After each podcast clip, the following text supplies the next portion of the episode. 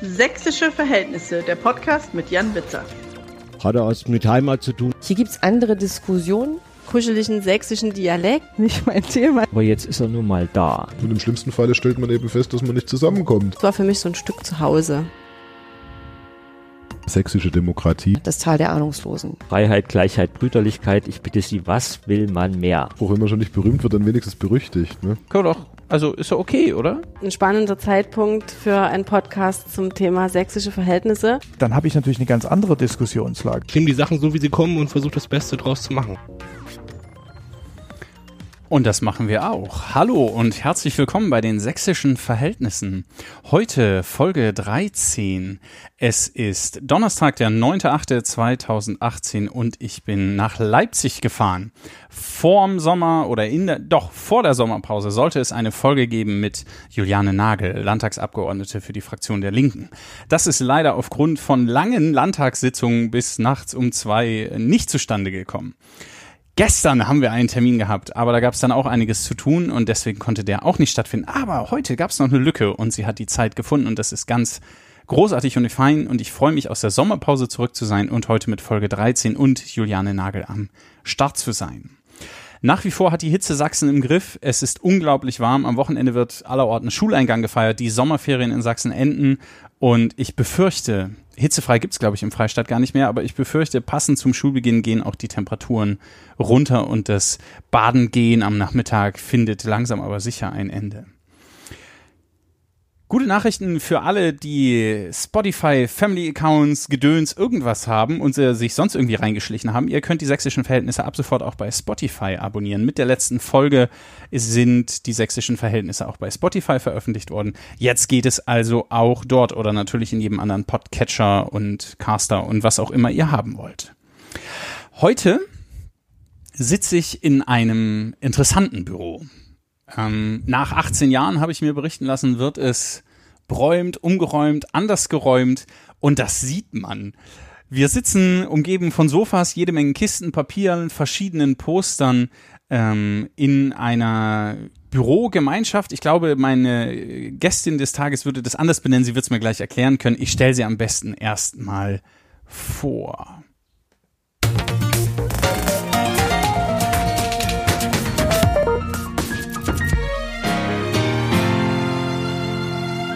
Dinge, die Sie noch nicht über Juliane Nagel gewusst haben. Die Zeit widmete ihr 2015 einen Artikel unter der Überschrift Ist diese Frau wirklich so gefährlich?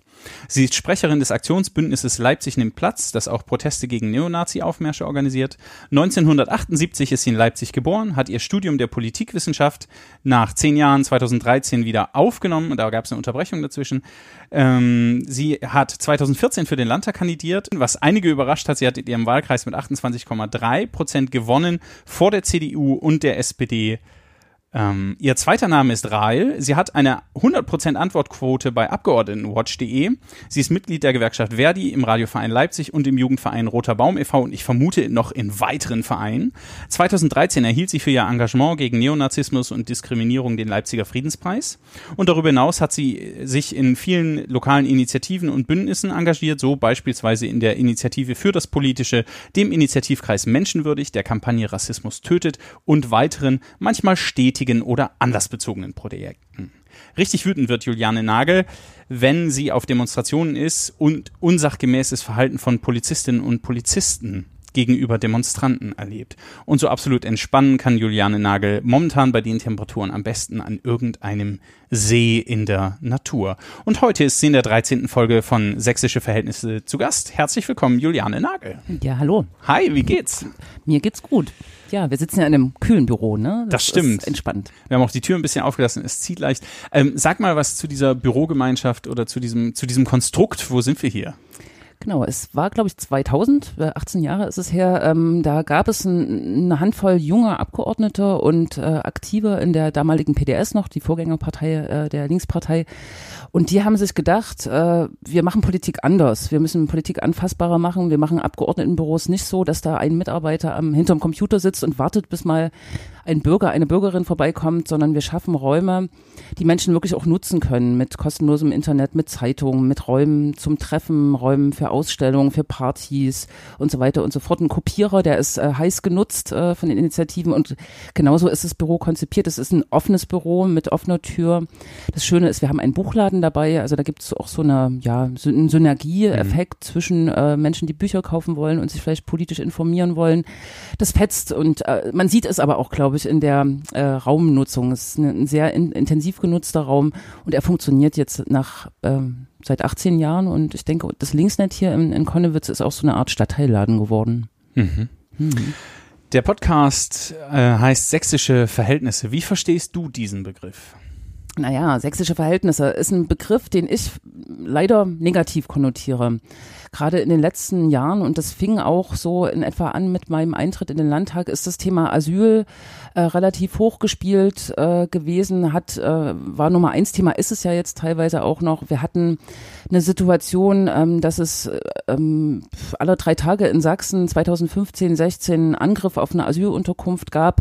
Das ist äh, der Begriff, den ich ganz äh, zuerst mit sächsischen Verhältnissen assoziiere, nämlich eine, ein hohes Maß an ähm, ja nicht nur Fremden mit Menschen, die neu dazukommen, äh, vor allem anderer Herkunft, äh, sondern auch Aggression und Hass gegen Menschen, die irgendwie anders sind. Und das bezieht sich äh, nicht nur auf Geflüchtete, auf Migrantinnen und Migranten, sondern auch auf Menschen, die anders leben und äh, lieben.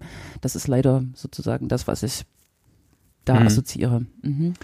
Dann lass uns doch gleich in das Thema äh, einsteigen, womit du den Begriff assoziierst, nämlich die Frage nach Asyl und Migration oder das große Thema Asyl und Migration. Du bist Asyl- und migrationspolitische Sprecherin im Sächsischen Landtag mhm. für die Fraktion der Linken. Ähm, wir haben im Freistaat Bayern Ankerzentren am Start und Ministerpräsident Kretschmer hat gesagt, auch wir in Sachsen wollen Ankerzentren haben. Ähm, Ankerzentrum, das finde ich interessant, dieser Begriff also Zentrum für Ankunft, Entscheidung und Rückführung, aber gleichzeitig auch das Framing, was da passiert. Ein Anker, was Maritimes, hier wird das festgemacht, das ist eigentlich, das lassen sich Menschen tätowieren, das steht für Beständigkeit. Also was man hier geschafft hat, ähm, ein Ankerzentrum, das, man könnte ja auch Konzentrationslager sagen. Also könnte ja, ist auch eine Art von Framing, aber ein ganz anderer mhm, Begriff. Mhm. Ähm, du bist Sprecherin für Migrations- und Flüchtlingspolitik, habe ich gerade gesagt. Was ist deine Position zu Ankerzentren und was ist die aktuelle Lage dazu im Freistaat? Ja, Ankerzentren ähm, ist einer der vielen äh, Vorschläge, die aus dem ähm, neuen äh, Bundesheimat- und Innenministerium äh, kommen, was ja auch im Koalitionsvertrag äh, verankert war, verankert, äh, genau, und äh, bedeutet eigentlich einen, Rückschritt in dem, was man vielleicht auch teilweise erreicht hat äh, bei der Aufnahme von Geflüchteten, ähm, denen erstmal sozusagen einen Anlaufpunkt zu schaffen, erstmal eine Erstversorgung zu machen und eine Orientierung äh, zu schaffen und die Leute dann aber recht schnell auch in die Kommunen zu verteilen, wo sie äh, tatsächlich zur Ruhe kommen. Ankerzentrum steht genau für das Gegenteil, steht für ein, ähm, ja, eine große äh, Einheit, wo über 1000 Menschen untergebracht oder konzentriert werden sollen, um dort äh, tatsächlich effizient aus äh, so einer bü bürokratischen Logik sozusagen die Menschen abzufertigen und äh, gleich sozusagen zu schauen, äh, können die hier bleiben oder nicht. Und wenn sie nicht hier bleiben können, äh, nach einem schnellen Asylverfahren, wo ich auch äh, rechtsstaatlich äh, sozusagen Bedenken habe oder aus rechtsstaatlicher Perspektive Bedenken habe, ob das noch äh, konform geht mit äh, rechtsstaatlichen Prinzipien, schnelle äh, Asylverfahren, die Menschen dann schnell zurückzuführen, also abzuschieben äh, oder doch in die Freiheit zu entlassen. Also Ankerzentren sind was äh, Negatives. Das ist auch ganz bewusst so, glaube ich, in den Diskursen mit implementiert äh, worden, die Menschen sozusagen wegzusperren von der äh, Gesellschaft, in die sie eigentlich äh, neu ankommen und vielleicht auch ein neues Leben aufbauen wollen, auch Schutz suchen wollen. Ähm, was sich aber jetzt zeigt, ähm, ich habe versucht sozusagen auch zu hinterfragen, warum Sachsen hier gleich auf den Zug aufgesprungen ist, ähm, weil ein großer Punkt. Ja, weil wir doch, weil wir Best Buddies sind mit den Bayern, oder? Genau. Also Saxonia, Bavaria, da geht doch irgendwas. Das stimmt, das ist äh, recht nah, da gibt es einen, einen, nahen Transfer und die CDU ist ja nicht äh, aus Spaß sozusagen, wird auch äh, CSU äh, Sachsens genannt. Klar gab es den äh, äh, das schnelle Aufspringen. Ich glaube, das einzige Bundesland bundesweit ähm, nach Bayern, was gesagt hat, wir machen da mit. Ähm, Genau, aber jetzt stellt sich äh, heraus, dass es doch ein Schnellschuss war. Ich habe versucht, im Landtag auch Transparenz zu schaffen über kleine Anfragen. Was, was, Was, was, sind, warte, was sind kleine Anfragen? Kleine Anfragen sind eigentlich ein ganz schickes Instrument von Abgeordneten. Neben den Anträgen und Gesetzen, die wir im Landtag diskutieren, ähm, kann jede Abgeordnete, jeder Abgeordnete äh, Fragen an die Staatsregierung formulieren. Die sind so ein bisschen reglementiert. Es dürfen immer nur fünf Fragen sein und kann damit äh, Regierungshandeln transparent machen und transparent machen, was da hinter den Kulissen passiert. Kann man jetzt dazu oder muss ich dazu sagen, das Innenministerium, mit dem ich ja in der Asylfrage meistens konfrontiert bin oder auch Polizei äh, wird dort sozusagen verwaltet, ist nicht besonders auskunftsfreudig. Wir haben auch schon geklagt äh, gegen die Nichtbeantwortung oder, oder schlechte Beantwortung von kleinen Anfragen. Äh, Es verbessert sich, ne? Und ich habe jetzt die zweite Anfrage zu Ankerzentren geschrieben. In dem ersten, in der ersten Anfrage gab es quasi keine Antwort. Also war klar, die wissen gar nicht, was ein Ankerzentrum sein soll. Äh, Und weiß ich nicht, ähm, wollen das auch nicht transparent machen, was sie da dealen mit dem Bundesinnenministerium. Und gestern kam gerade die äh, zweite Antwort auf eine Nachfrage von mir. Also man bohrt dann auch nach, ne? Okay, man, darf, also man darf auf die fünf Fragen der kleinen Anfrage, muss man gibt's die Antwort, dann darf man nochmal, Genau, das dauert einen Monat. Also es, man muss da auch ganz schön dranbleiben, Mhm. sozusagen im Kopf. Ne? Und dann kann man nachfragen. Und das habe Okay. ich gemacht bei dem Ankerzentrum. So lange äh, gärt es jetzt schon, zwei, drei Mhm. Monate. Es war Sommerloch, also Ja, kurz genau. vorher noch gesagt, machen wir mit und dann erstmal ähm, baden gehen und ja. Genau, ne? Mhm. Und, und jetzt steht da schwarz auf weiß drin, eigentlich ändert sich nichts. Äh, Die Hamburger Straße in Dresden soll Mhm. dieses Ankerzentrum werden, aber eigentlich äh, passiert da nur, dass äh, ähm, Behörden von Bund, also BAMF, äh, Land, Landesdirektion und Kommunen miteinander kooperieren. Ähm, und das wird, wird so sein und das ist jetzt auch schon so. Also es gibt gar keine Veränderung Aber das, im ähm, Konzept. okay, aber das bedeutet, also die Behördentätigkeiten ziehen enger zusammen, wenn ich dich richtig verstanden habe. Aber gleichzeitig bedeutet es nicht, dass ähm, Asylbewerberinnen und Bewerber jetzt plötzlich alle in das Haus ziehen müssen, Genau, ne? sondern Verteilung in die Kommune kann weiter, also findet, findet weiterhin statt. findet weiterhin statt. Okay. Hm. Ne? Also es ist ein bisschen kompliziert, weil parallel arbeitet die Staatsregierung oder hat uns gerade einen Gesetzesentwurf vorgelegt, das äh, Flüchtlingsaufnahmegesetz soll verändert werden. Das ist das Gesetz, nach dem äh, mit dem geregelt wird, wie Geflüchtete hier in Sachsen aufgenommen werden. Und dort ist vorgesehen, dass die Geflüchteten, die eine, äh, eine Anerkennungswahrscheinlichkeit von unter 20 Prozent haben, also deren An Asylanträge im Gibt Durchschnitt. irgendwelche Kriterien sozusagen? Genau, ne? Herkunftsland und okay. Genau, Mhm. ne? Also da wird bundesweit geguckt, aus welchem Herkunftsland ähm, werden Mhm. die Menschen nicht äh, ähm, mehr als 20 Prozent anerkannt. Das werden die Okay. Maghreb-Staaten zum Beispiel sein. Okay. Die müssen bis zu 24 Monaten in der Erstaufnahme bleiben. Also es gibt Okay. eine Ver Verschlechterung, aber ganz ohne das Konzept der Ankerzentren. Ne? Das hat die Staatsregierung eh schon geplant. Mhm. So. Verrückt. Schade. Also, äh, also man muss betrachten, was um die Ankerzentren für so ein, für ein, auch für einen Hype gemacht wurde. Ja. Ne? Also was damit auch verknüpft war an Eng, Angstmache für Flüchtlinge, ne, die hierher kommen. Ja. Wir müssen jetzt äh, mit 1000 oder neun- 999 äh, Mitbewohnern 18 Monate in so einem Haus sitzen und dürfen eigentlich nichts machen. Und das bricht so ein bisschen in sich zusammen. Das ist eigentlich ein guter Effekt. Aber es ist natürlich viel damit angerichtet worden, ne? rein diskursiv, würde ich meinen. Wobei ich auf den Punkt vom Anfang nochmal zurückkomme. Ich glaube, das Framing hat trotzdem funktioniert. Also das Bundesinnenministerium hat damit deutlich machen können, wir tun was, liebe ähm, besorgte Mitbürger der Bundesrepublik Deutschland, liebe Bevölkerung, macht euch keine Sorgen, wir haben einen Plan und der nennt sich Ankerzentrum. Genau. Und ähm, zumindest äh, aus dem Bundesland, wo der Bundesinnenminister herkommt, wurde das ja auch umgesetzt. Es- und zwar genau so Genau. wie beschrieben. So. Mhm.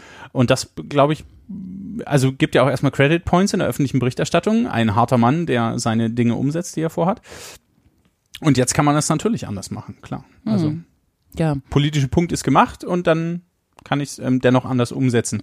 Wobei ähm, ich glaube, in der ganzen Debatte die Sorge von Migrantinnen und Migranten nicht im Vordergrund stand, sondern die Beruhigung Mhm. der Bevölkerung. Also Na gut, aber wer ist die Bevölkerung? Ne? Die Bevölkerung sind ja auch Willkommensinitiativen, sind äh, Menschen, die sich äh, tatsächlich ehrenamtlich engagieren und die hatten da schon Angst oder ähm, es wurde hier auch diskutiert, wie schafft man es denn den Menschen trotzdem Zugang zum Leben äh, zu ermöglichen, wenn die da 18 Monate in Ja.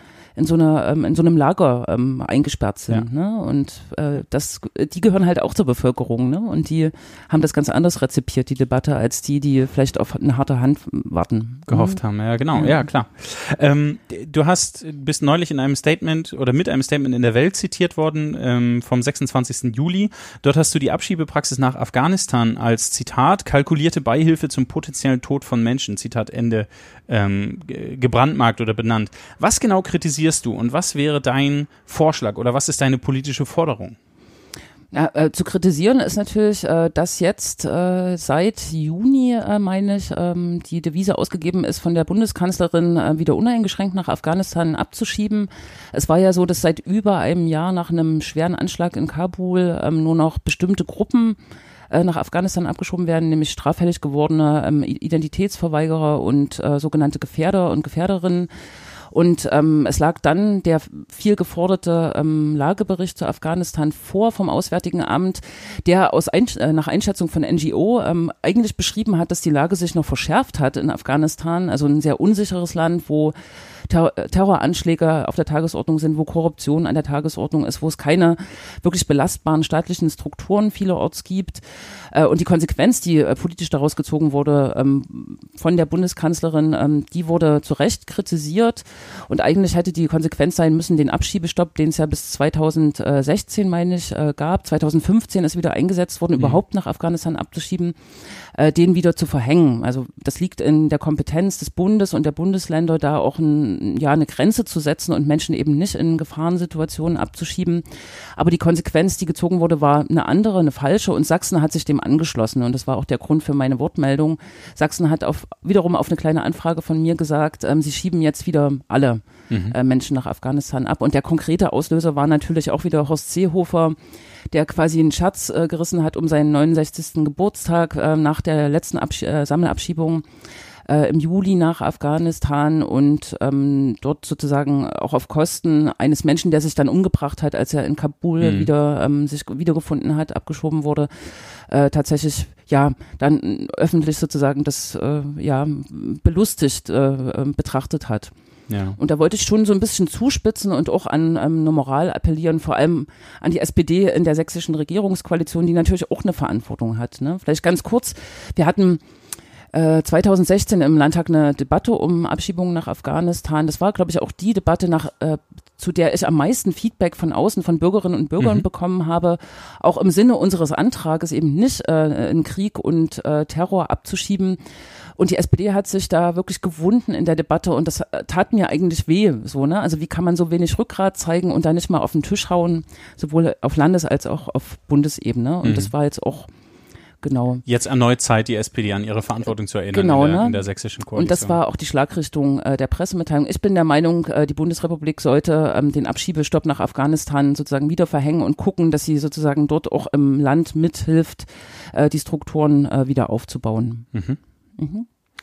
Ähm, aktuell heiß in der Debatte. Ähm, verschiedene Demos haben in den letzten Wochen stattgefunden, auch rund um das Thema Flucht und Migration, nämlich die Entwicklung um private Seenot Seenotrettungsinitiativen, wie zum Beispiel ähm, Mission Lifeline, die jetzt aus Dresden mhm. kommen, oder Sea-Watch oder Sea-Org oder anderen. Ähm, aktuell steht der Kapitän der Lifeline, Klaus-Peter Reisch, in Malta vor Gericht, weil seine Papiere zum Schiff nicht stimmig wären. Ähm, wird deiner Meinung nach hier eine Lappalie genutzt, um eine Kampagne zu fahren? Steckt dahinter ein größerer Plan, die private Seenotrettung insgesamt zu verhindern? Ähm, oder, oder, also was wird dort kommen? Wie sieht es, wie sieht es zukünftig aus? Hast du eine, eine Fantasie, eine Idee oder sogar eine Befürchtung?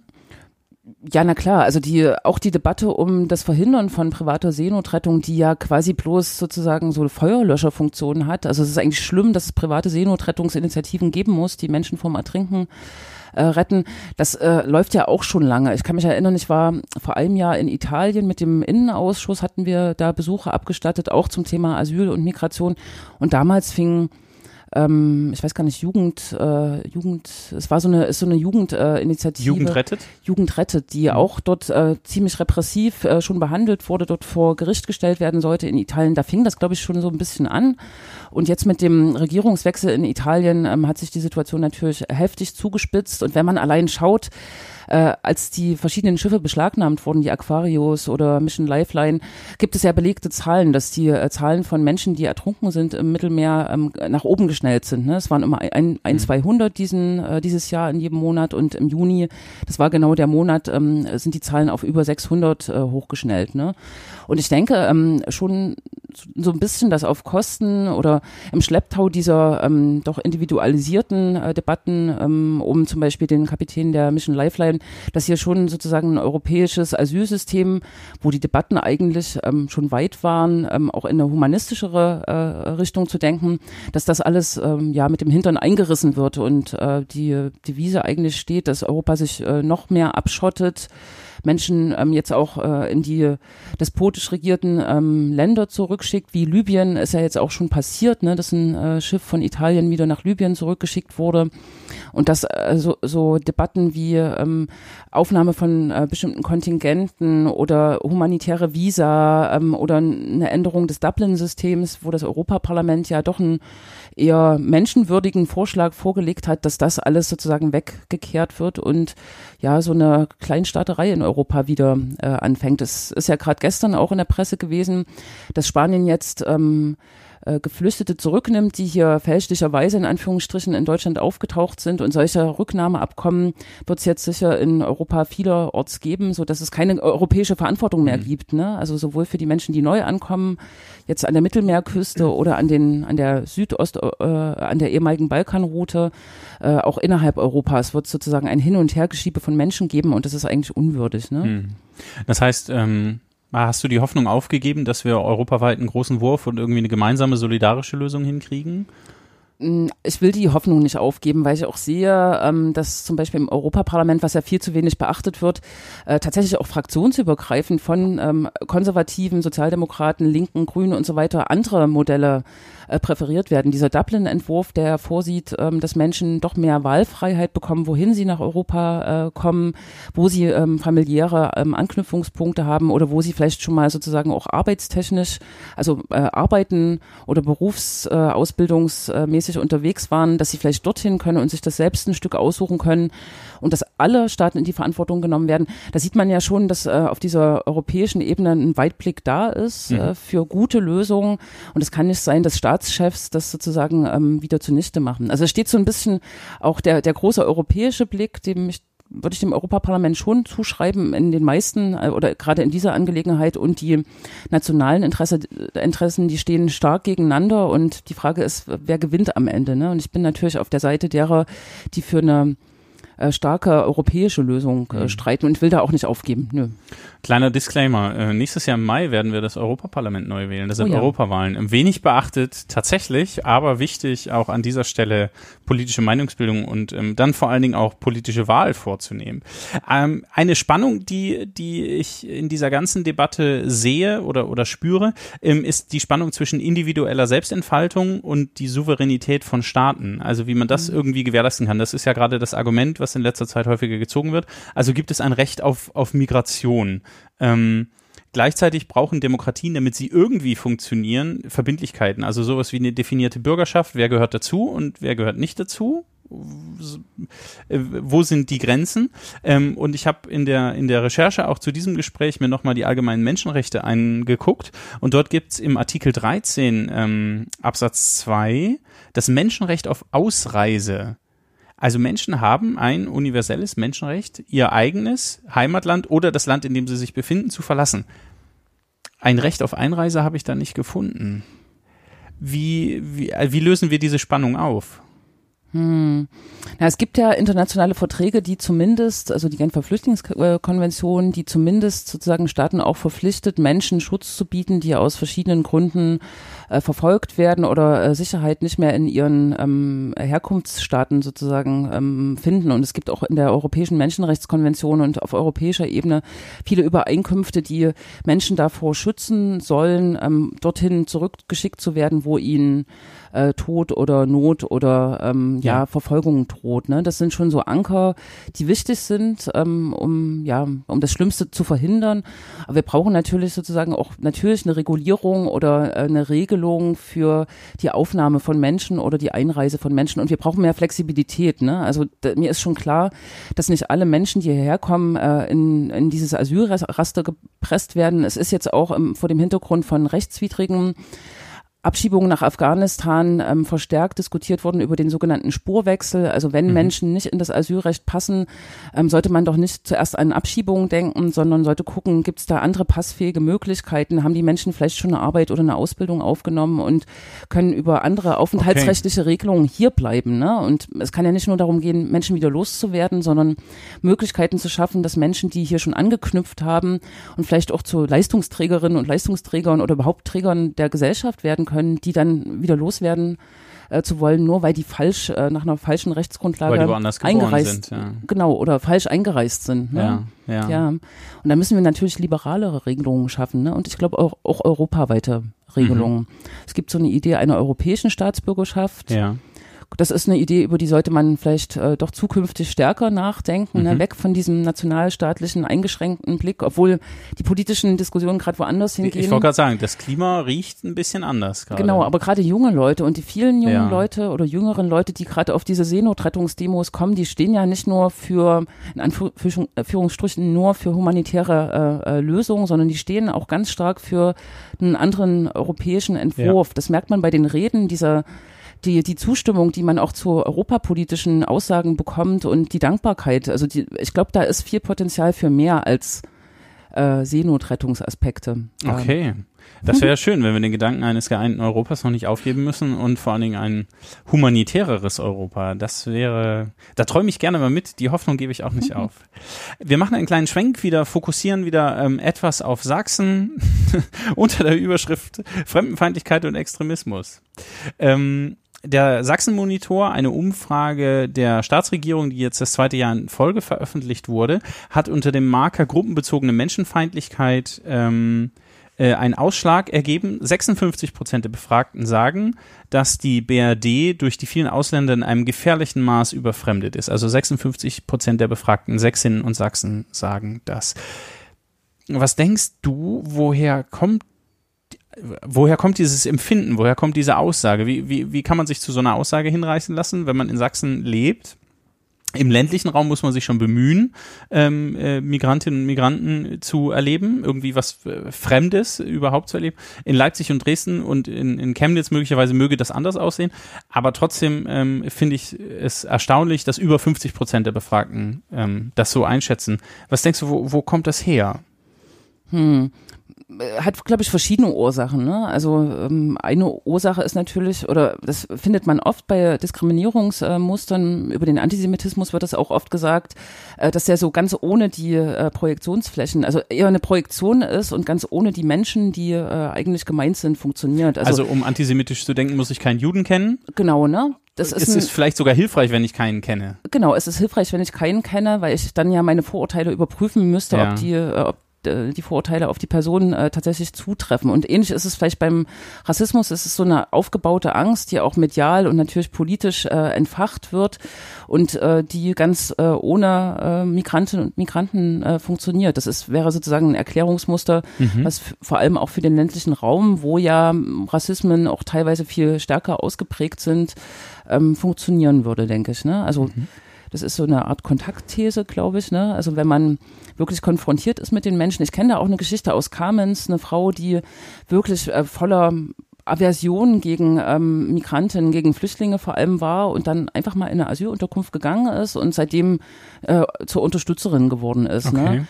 Das funktioniert wahrscheinlich nicht bei allen. Es, ähm, weiß ich nicht. Ich, ich würde ja jetzt, ähm, obwohl das wahrscheinlich meine Parteigenossinnen und Genossen äh, nicht gern hören, würde auch ähm, meinen, dass sozusagen eine DDR-Sozialisation, glaube ich, auch eher ähm, teilweise aufschließt äh, für rassistische Denkstrukturen, weil es wird ja oft gesagt, äh, die DDR als Staat der Völkerverständigung, des Internationalismus, da äh, ist Rassismus nicht vorgekommen. Das stimmt ja überhaupt nicht. Ne? Auch da war es so, dass Vertragsarbeiterinnen und Vertragsarbeiter in die DDR gekommen sind, aber eigentlich gar keine Kontaktmöglichkeiten äh, zwischen angestammter Bevölkerung und äh, den Menschen so richtig existiert haben oder das sogar stark reglementiert war. Ne? Freundschaften, vielleicht sogar äh, Ehewünsche und so weiter. Und ich denke, das ist auch tief eingegraben. Ne? Okay. Das sind so zwei Sachen, aber Ah, ich ja. denke natürlich auch, dass ähm, Migration, ähm, Flucht, Asyl ähm, sozusagen auch so wiederum als Projektionsfläche für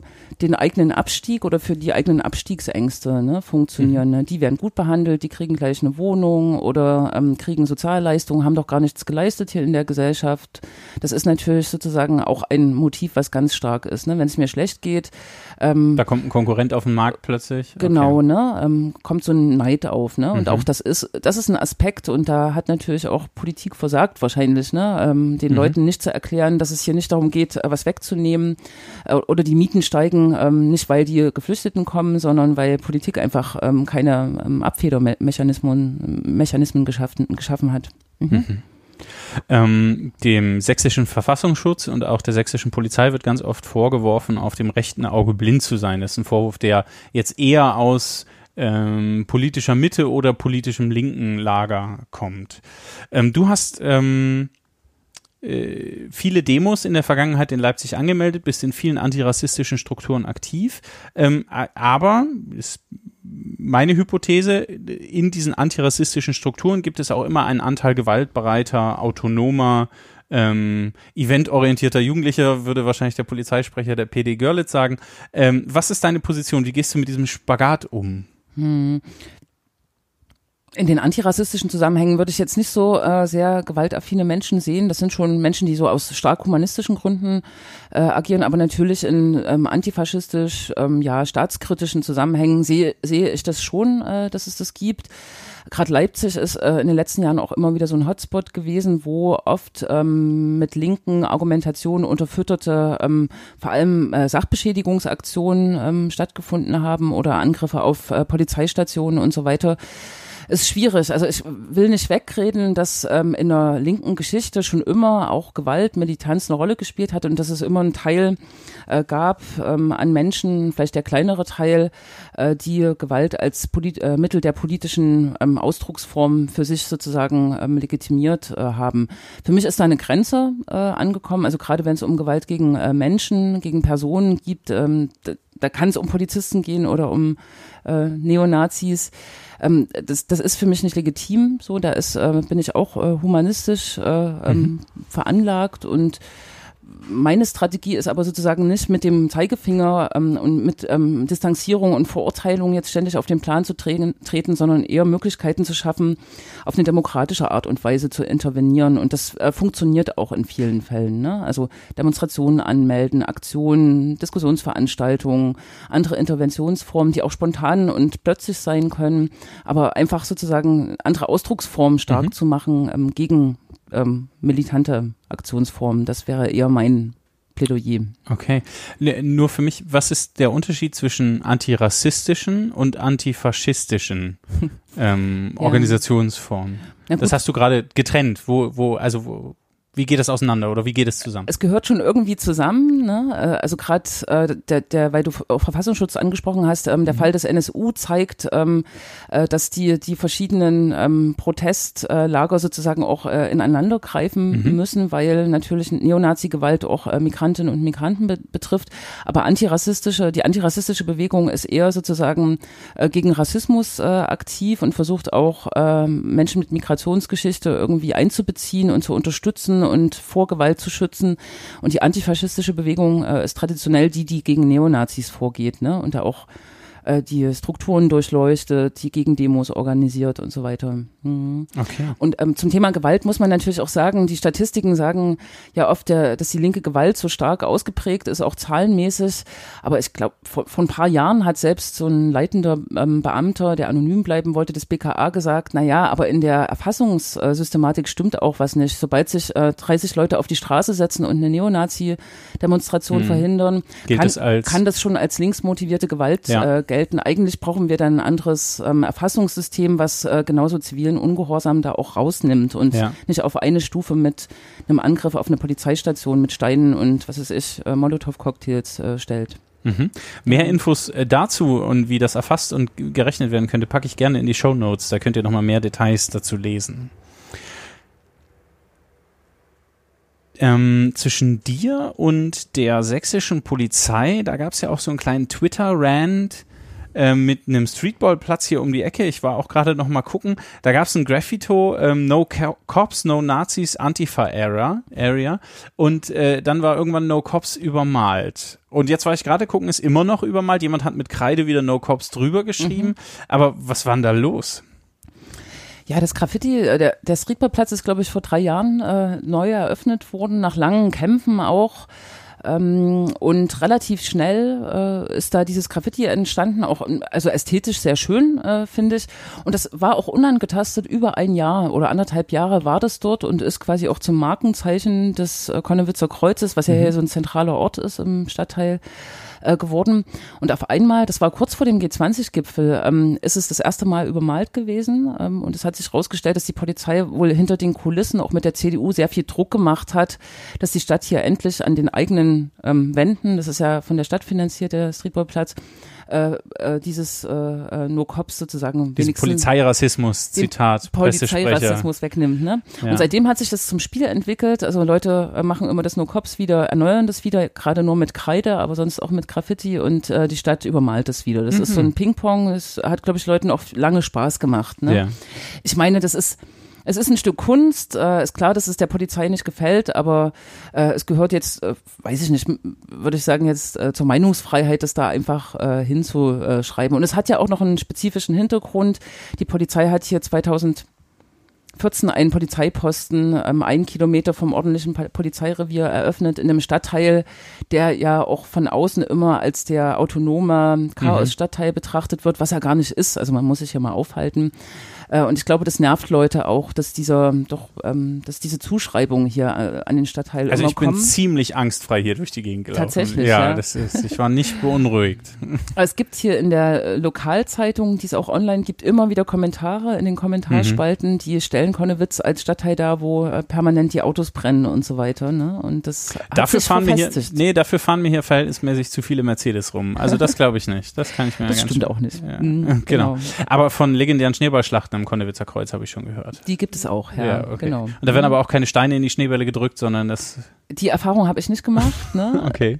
Es ist eher so, ähm, man hat das Gefühl, auch zu Silvester am Konnewitzer Mhm. Kreuz, dass die Polizei das immer sehr stark auf dem Schirm hat. Ähm, dann Und dann da bedingt ist, sich möglicherweise das genau, eine mit ne? dem anderen. Und wenn die dann in, in großer Personenzahl da sind, dann genau Mhm. fängt diese Spirale an. Ne? Okay. Ähm, kurzer Schwenk. Mhm. Äh, Unlängst hat die AfD ihren Zehn-Punkte-Plan für die Landtagswahl 2019 vorgestellt und in Punkt 4 heißt es, und jetzt muss ich als Zugewanderter fragen, Punkt 4, ähm, AfD Zehn-Punkte-Plan, wer sächsisch fühlt und denkt, wählt AfD. Wie muss ich denn sächsisch fühlen und denken und was denkst du und fühlst du dabei, wenn du das hörst? Punkt 4 im Zehn-Punkte-Plan. Tja, also äh, generell würde ich sagen, der Zehn-Punkte-Plan ist ganz schön dünn und man muss, sich, muss da auch Sachen hinterfragen, zum Beispiel die Abschaffung der ähm, GEZ-Gebühr. Ne? Das wird Sachsen gar nicht machen können, so egal. Ich hoffe, dass Leute das auch hinterfragen, äh, bevor sie äh, zum, äh, zum Kreuz da äh, greifen oder das Kreuz so setzen. Ich weiß nicht, wie man sächsisch fühlt. Ich kann es mir wirklich nicht vorstellen. Ne? Also ich denke, vielleicht im, im Rahmen meine, mein, mein, meiner Umgebung, die ich gerne mag oder denke auch, dass ich manchmal nach Dresden fahren muss, aber ich kann dieses, äh, diese sächsische Identität, äh, das kann ich nicht nachvollziehen. Klar haben das äh, Menschen, ähm, das möchte ich ihnen auch zugestehen. Ich weiß es nicht. Hm. Es ist natürlich, äh, ich finde, äh, ein bisschen, das ist ein cleverer äh, Schachzug, dass sie jetzt so vorpreschen, aber es ist wirklich äh, recht äh, dünn. Man muss doch eher fragen, ne, wie geht's mir hier in dem ähm, Bundesland, in dem ich lebe oder in der Stadt, äh, in der Region, in der ich lebe? Ne? Was sind hier für Maßnahmen nötig, um das Leben für Menschen noch zu Hm. verbessern, so, ne? Oder ja auch demokratische Einflussmöglichkeiten zu stärken, aber diese reine Identitätshuberei, nein. Tja, er fragt auch nicht nach gelingendem Leben oder nach dem, was gut tut oder was die Gemeinschaft braucht, sondern, naja, okay. Ja, ich dachte, ich frage mal ähm, Menschen aus Sachsen, wie es sich anfühlt, sächsisch zu fühlen und zu denken. Tja, Okay. mm, Ähm, warum bist du denn bei den Linken? ja. 1998 äh, habe ich, äh, weiß ich nicht, habe ich irgendwie so ein also es, es war äh, auch der Neonazismus, der sehr stark äh, erstarkt war. Das habe ich schon als noch jüngere Jugendliche, gab es hier in Leipzig große Neonazi-Demonstrationen. Und ich muss zugestehen, auch durch die ähm, DDR-Sozialisation, die ich zwölf Jahre erlebt habe, war schon so ein starkes Gefühl, sowas darf nicht wieder passieren. Also was äh, ne, zwischen 33 und 45 passiert ist, darf es nicht wieder geben. Und da gibt es dann junge Leute, die ganz äh, glühend ähm, ja, Hitler verehren oder zumindest Essenzen daraus, also die Vernichtung von Menschen oder die Diskriminierung von Menschen ganz offensiv propagieren. Und ich habe damals gedacht, du musst was machen dagegen. Ne? Es kann nicht sein. Damals hat hier ein riesengroßer NPD-Aufmarsch in Leipzig zum Völkerschlachtdenkmal mhm. äh, stattgefunden. Das war so die Phase, in der ich eingetreten äh, bin oder zumindest mich der, den Jugendgruppen bei der PDS damals angenähert habe. Und da bin ich dann so reingerutscht, weil man natürlich sieht, das ist nicht das einzige Thema. Es gibt noch mehr Baustellen in dieser Gesellschaft und mehr Ziele für die es sich zu kämpfen lohnt. Genau. 2008 so reingerutscht und 2014 für den sächsischen Landtag kandidiert. 1998. Na, 98 reingerutscht, Entschuldigung, es war eine genau. 8. Genau. Okay, da ist ja eine ganze Zeit vergangen. Ähm, wie kam es denn dann, dass du für den sächsischen Landtag kandidierst? Eigentlich wollte ich niemals Berufspolitik machen. Ich war hier im Stadtrat und das ist auch schon ein anderes Setting mhm. und bin auch noch im Stadtrat. Ähm, da kann man wirklich so kleinteilige Sachen erleben und ich bin immer ein bisschen traurig, dass äh, Kommunalwahlen so äh, auch in der Wahlbeteiligung so, so weit unten hängen, so bei 40, 50 äh, Prozent äh, weil gerade hier kann man äh, verschiedene kleine Sachen zumindest erreichen und anstoßen, dass der Wohnungsmarkt äh, entspannter wird, sind auch so Sachen, die man kann man zumindest kommunal anstoßen oder äh, weiß ich nicht, dass Geflüchtete menschenwürdig untergebracht werden. Ja, aber äh, auf mich sind viele Leute zugetreten und da ich doch hier irgendwie in meinem Umfeld schon auch bekannt äh, war als äh, Mensch, die viel anpackt, auch, auch durch das Linksnet, diese Art Stadtteilladen, ähm, bin ich dann als Direktkandidatin hier nominiert worden und da habe mich dafür hergegeben und dann hat es auch funktioniert. Mhm. Ähm, die Hier laufen Menschen durch, das ist schön. Der Linksnet-Laden ist eben offen. Die Partei, ähm, äh, deine Partei liegt bei Landtagswahlen im soliden 20-Prozent-Bereich. Äh, sind die Linken damit jetzt endgültig etabliert? Hm. Und in der Mitte der Gesellschaft angekommen? So. Etablierte Parteien ist immer ein schwieriger Begriff, aber seit links war ja mal wie grün Protest. Ist, hm. es, ist es das noch? Ich denke nicht es wird ja eher gesagt, es ist noch äh, ist zu wenig Protest äh, mhm. inzwischen, es ist zu etabliert. Die PDS äh, hatte so in den 90ern nach der Wende schon eine wichtige Rolle, nämlich ähm, da auch eine Brücke zu bauen für viele Menschen, die durch die Wiedervereinigung runter äh, oder rausgefallen sind, äh, arbeitslos geworden sind, auch äh, denen ihre Identität und ihre äh, Lebens Leistung und ihre Biografien abgesprochen wurden. Und jetzt ist es natürlich immer weiter die Herausforderung, äh, 28 Jahre nach der Wende sozusagen da, ähm, oder die Herausforderung ist gelungen, sozusagen ein Politikangebot zu stricken, was nicht nur auf diese Wiedervereinigung und auf die Ostidentität abstellt. Und das gelingt der Linken, glaube ich. Also äh, es wird auch gesagt, ähm, dass dieser Flügel sozusagen der Ostpartei oder dieser, dieses Merkmal mhm. zu wenig äh, bedient wird und jetzt an die AfD übergegangen äh, wird. Aber ich denke, jetzt ist die Chance, die Linke auch als äh, linke bundesweite Partei zu mhm. etablieren. Und im Osten ist die äh, Linke natürlich sozusagen etablierter und in der Mitte der Gesellschaft angekommen, na klar, mhm. ne? Und muss auch in vielen Bundesländern beweisen, dass sie mehr kann als Opposition. Also in Thüringen sieht man das ja, mhm. das gelingt. Da gibt es eine ähm, linksgeführte Regierung in ja. Brandenburg. Naja, Regierungsbeteiligung mehr schlecht und recht. In Berlin ähm, funktioniert es auch sehr gut. Da ist die Linke gerade die stärkste äh, Partei. In Sachsen ist es schwierig, ne? 28 Jahre in der Opposition. Ich glaube, mhm. denke, gute Politikangebote, die gemacht wurden, aber trotzdem reicht es nicht zum Mitgestalten. Das wäre sozusagen eher die Herausforderung, in Sachsen auch in die Situation zu kommen, hier mal zu zeigen, dass die vielen ja. Gesetzesentwürfe und die vielen Ideen, die da fluktuieren in der Linken, auch funktionieren und ein Land gestalten können, anders als mhm. die CDU das 28 Jahre gemacht hat. Mhm. Mhm. Hm, das ist hm. vielleicht auch eine Situation, 28, äh, 28 Jahre Opposition, unter der man ein wenig leiden kann. Und das passt jetzt zu dem, was wir tun werden. Wir spielen Entscheiden oder Leiden. Kennst du mhm. das? Nee. Das ist der Vorteil, wenn Menschen zum Podcast kommen und noch nie eine Folge gehört haben. Das hier ist ein Sack der Entscheidungen. Hier sind Entscheidungssituationen drin die, glaube ich, nie wirklich schön sind. Mhm. Weder das eine noch das andere. Ich lese dir eine vor. Du sagst, wofür du dich entscheiden wirst oder wofür du dich entscheidest und sagst vielleicht auch noch kurz warum. Mhm. Und dann tauschen wir. Du ziehst, liest mir vor und ich muss spielen. Okay? Los geht's. Ähm, ach, wie passt es doch. Lieber dein Heimatland nie mehr verlassen oder nie mehr in dein Heimatland zurückkehren können. Was ich lieber machen will. Nee, nee, nicht lieber, sondern du musst dich entscheiden. Eins davon musst du nehmen. Darf ich nochmal gucken? Na klar, entweder nie mehr dein Heimatland verlassen oder nie mehr zurückkehren. Ich glaube, ich würde das nie mehr zurückkehren können, äh, wählen. Mhm. Ich träume äh, seit vielen Jahren davon oder leider eigentlich so ein bisschen darunter, dass ich mich nie entschieden habe, eine längere Zeit ähm, äh, außerhalb oder im Ausland mal zu, zu leben, zu studieren, zu arbeiten. Und das ist eigentlich mein großer Traum. Also ich, Könntest du mit der Entscheidung mal nachholen? ich könnte das nachholen, würde wahrscheinlich aber auch wieder leiden darunter. Mhm. So, du bist dran. Beziehungsweise ich bin dran. Passt vielleicht auch. Hm, da bin ich sehr gespannt.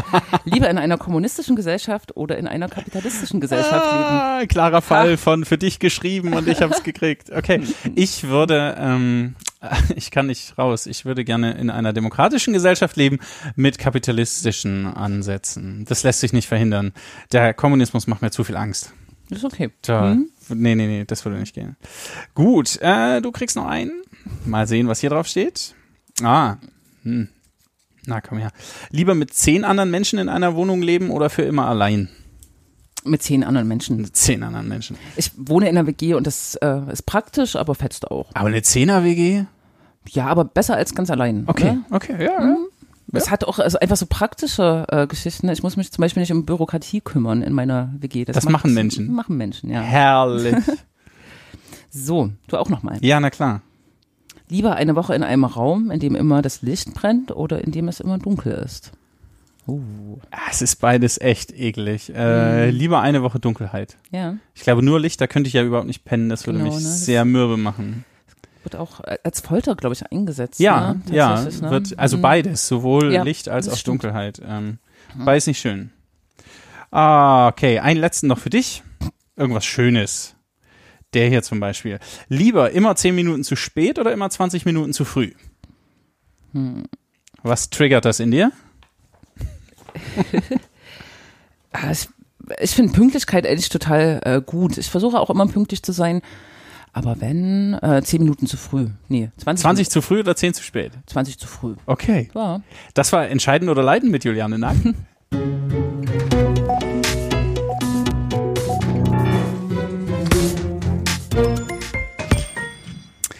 Entscheiden oder Leiden markiert immer so den letzten Teil der Sendung. Da kommen noch ein paar Sachen, die auf dem Zettel sind, aber die Hörerinnen und Hörer und auch die Menschen mit den Kopfhörern auf wissen gleich ist vorbei.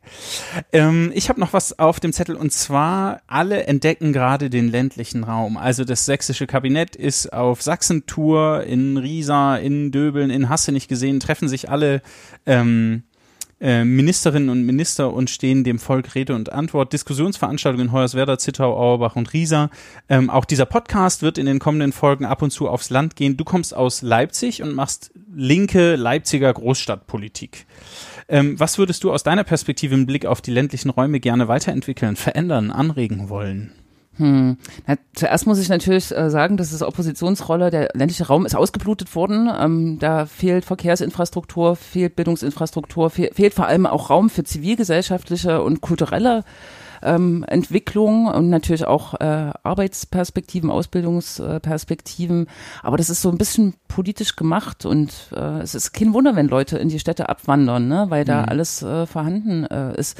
Aber ich glaube, klar, äh, Menschen müssen Chancen haben, aber ich glaube, man muss äh, sozusagen auch daran denken, es braucht weiche Faktoren. Ne? Gerade diese Frage äh, von alternativen Zentren, äh, Räumen, wo Menschen einfach miteinander in die Diskussion kommen und nicht vereinzeln, das muss in den ländlichen Räumen gestärkt werden. Ne? Das fällt oft runter. Eine starke Zivilgesellschaft muss da auch gefördert werden. Ne? Und das äh, ist dort verloren gegangen, auch dadurch, dass viele junge Leute einfach abwandern und auch in der Hinsicht oft äh, gemobbt werden, wenn sie sich äh, vielleicht für Schwächere einsetzen in ihren Orten. Ich habe jetzt sowas wie ähm, Mügeln oder Limbach-Oberfrohna im, im Kopf, ne, wo es äh, Mhm. Jugendinitiativen so schwer gemacht wurde und wo sich dann die Stadtoberen nicht wundern müssen, wenn Ja, die So Leute eine- weiterziehen. genau, wenn die weiterziehen Mhm. ne, und nicht da bleiben. Mhm. Okay. Äh, vor jeder Sendung äh, ähm, sage ich, wer als nächstes zu Gast sein wird und fordere Menschen über Facebook, Instagram, Twitter, Knuddels oder per Fax auf, mir Fragen zu schicken. Und deswegen gibt es jetzt die Kategorie Volksfragen.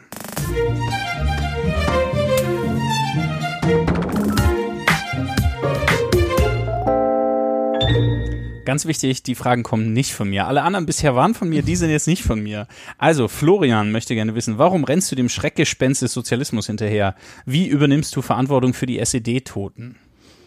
Ich nehme, äh, übernehme persönlich keine Verantwortung für SED-Tote und ich habe auch einen sehr kritischen Blick auf den ähm, Staatssozialismus äh, im Ostblock und äh, in der DDR. Ich denke, das war kein vernünftiger Sozialismus, dem hat es an Demokratie gemangelt. Und das ist ein ganz äh, wichtiges Element, was die Linkspartei auch erkannt hat ähm, und auch propagiert. Also soziale Lösung für die Gesellschaft ähm, und auch für eine Wirtschaft, ähm, für ein Wirtschaften werden nie ohne demokratische Prinzipien funktionieren. So, ne? Darum laufe ich keinem Schreckgespenst hinterher, sondern ja. habe einen ganz eigenen Begriff oder einen auch etablierten Begriff von Sozialismus. Hm? Der auch weiterentwickelt ist, als genau. ähm, er damals war. Richtig. Robert fragt, eher Team Kipping oder Team Wagenknecht? Team Kipping, ganz, ganz klar. Punkt. okay. Tina ähm, fragt, wäre es für die Erneuerung des Sozialstaates im linken Sinne nicht wünschenswert, dass eine allgemeine Dienstpflicht von einem Jahr eingeführt werden würde, wie gerade von der CDU diskutiert oder angeregt? Ich, ähm, nein, ich finde Dienstpflichten oder Pflichten ähm, nicht so gut. Ich würde eher mit einem anderen Modell antworten. Ich bin eine Anhängerin des bedingungslosen Grundeinkommens, ähm, was den Sozialstaat äh, komplett äh, reformieren will über Umverteilungsmechanismen, was jedem Menschen erstmal das, äh, ähm, so ein menschenwürdiges Existenzminimum, nicht im Sinne von Hartz IV, sondern eines auskömmlichen ähm, äh, geben will, um dann sozusagen auf der Basis auch äh, Freiheit zu entwickeln, ähm, auch äh, äh, Verantwortung für die Gesellschaft äh, zu übernehmen, steckt da mit drin, aber auch Verhandlungsmacht gegen Arbeitgeberinnen und Arbeitgeber zu entwickeln, weil man nicht mehr äh, angewiesen ist auf äh, ausbeuterische Jobs. Ne? Und darauf mit einem positiven Menschenbild ähm, setze ich mhm. eher auf solche Modelle der Freiwilligkeit und der freiwilligen Ver Verantwortungsübernahme. Ich glaube, mhm. Pflichtdienste funktionieren meist nicht gut und finde ich auch so ein bisschen, äh, sind auch eine autoritäre Lösung für eine oder autoritär geprägte Lösung. Menschen müssen sich freiwillig dafür entscheiden können. Mhm. mhm. Und da bietet das bedingungslose Grundeinkommen ja einen Ansatz, wenn man sagt, ähm, du bekommst, was weiß ich, keine Ahnung, irgendwas, 1000 Euro wird immer diskutiert. Genau, ne? 1000 Euro. Das heißt, mhm. Menschen könnten weniger arbeiten, weil sie ja 1000 Euro haben könnten natürlich auch weiterarbeiten wie bisher, dann hätten sie eben mehr, aber ähm, es könnte ja auch Menschen geben, die dann sagen, ach, dann muss ich gar nicht mehr so viel gehen wie vorher und habe mehr Zeit und Raum, mich für das zu interessieren und zu engagieren, was da ist. Kinder, Kegel, draußen am genau. See liegen. Oder die viele ehrenamtliche Arbeit, die geleistet Oder wird, ohne die. dass sie äh, entlohnt wird, ja. wäre damit so faktisch entlohnt. Ich habe jetzt eine Umfrage gelesen, drei Viertel der Menschen äh, würden weiterarbeiten gehen. Mhm. Und das ist eigentlich, ähm, ja, äh, ist eine gute Antwort auf die, die immer meinen, dann geht ja keiner mehr arbeiten. Genau. So. Und das eine Viertel entfaltet neue Kreativität für die Gesellschaft. Vielleicht. Richtig. Okay, das waren die Volksfragen. Danke.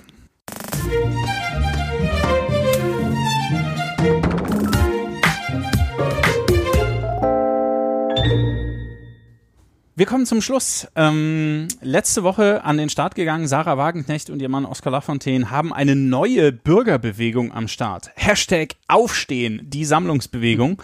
Da wollen sie wohl ein breites parteiübergreifendes Bündnis für linke äh, oder sozialstaatliche Politik gründen. Wie schätzt du die Initiative ein und ähm, wie wird das bei der sächsischen Linken diskutiert? Seid ihr auch Hashtag Aufstehen? Ich glaube, das ist verschieden. Es gibt äh, ja auch Lager in der Linkspartei und es gibt natürlich auch in Sachsen Befürworterinnen, äh, Befürworter dieser Idee, aber ich glaube, die Mehrheit äh, ist da eher sehr skeptisch. Es gibt da, also das schlagende Argument ist für mich, wenn Politiker, die ganz oben an der Spitze ähm, einer Partei oder Fraktion stehen, eine Bewegung ausrufen, kann das nicht funktionieren. Eine Bewegung muss von unten kommen sozusagen und eine Partei kann da mit andocken, aber darf nicht da, ähm, wie gesagt, sich vorne dran stellen. Das ist keine echte Bewegung, finde ich. Ne? Und wenn man die Linke ein bisschen beobachtet, es gab ja viele Auseinandersetzungen in den letzten Monaten, wenn nicht gar Jahren, um das Thema ähm, Asylpolitik, aber auch um das Thema Europäische Union. Wie stellen wir uns die vor? So als äh, großen europäischen Raum, äh, wo die Nationalstaaten an Souveränität verlieren oder ähm, wollen wir auf das Nationale zurück? schielen. Und Sarah Wagenknecht steht da ähm, für eine Politik, die mit der Linksparteipolitik äh, oder Position, Programmatik nicht mehr konform geht. Und die Vermutung ist so ein bisschen, dass sie mit der Sammlungsbewegung da äh, auch Druck auf diesen Themengebieten auf die Linke ausüben will. Und das ist nicht demokratisch. Hm. Das ist äh, einfach antidemokratisch, was sie da macht. Da einen Popanz aufbauen ähm, ich bin dafür, dass es eine linke ähm, und eine reformorientierte Bewegung gibt äh, in Deutschland, aber die muss wirklich äh, sich aus Initiativen, aus Basis ähm, äh, Sachverhalten oder Menschen äh, mhm. speisen. Mhm. Hat, hat diese Kampagne oder diese Sammlungsbewegung das Potenzial, die Linke zu spalten? Also, dass man dann tatsächlich ein Team Wagenknecht und ein Team Rexinger Rest, wer auch immer hat? Oder? Hätte das, also, ich, also wenn man es jetzt Mal zuspitzt, abwarten? Ähm, Hm. könnte das tatsächlich passieren. Das Problem ist, dass Sarah Wagenknecht nicht transparent gemacht hat, auch auf dem Bundesparteitag, dem Souveränen äh, der Linkspartei, äh, dem höchsten Gremium, ähm, was sie eigentlich damit anstellt. Und das mm, ist sie jetzt, glaube ich, der Partei auch schuldig, Mhm. ähm, was äh, wie die Relation zwischen Bewegung und Partei sein soll. Mhm. Ich hoffe nicht, dass es zu einer Spaltung kommt. Huiuiui, das war ein ganz schöner Durchmarsch.